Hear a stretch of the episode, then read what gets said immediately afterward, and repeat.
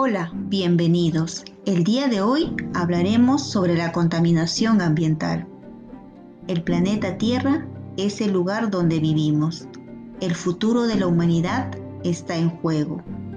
Mientras se trabaja para enfrentar el desafío del cambio climático, es necesario que no olvides tu medio ambiente. Hoy la destrucción de la naturaleza representa un tema muy importante a nivel mundial. Podemos poner paneles solares en cada casa, podemos hacer que todos los autos sean eléctricos, pero mientras el Amazonas se siga quemando y desforestando, habremos fallado.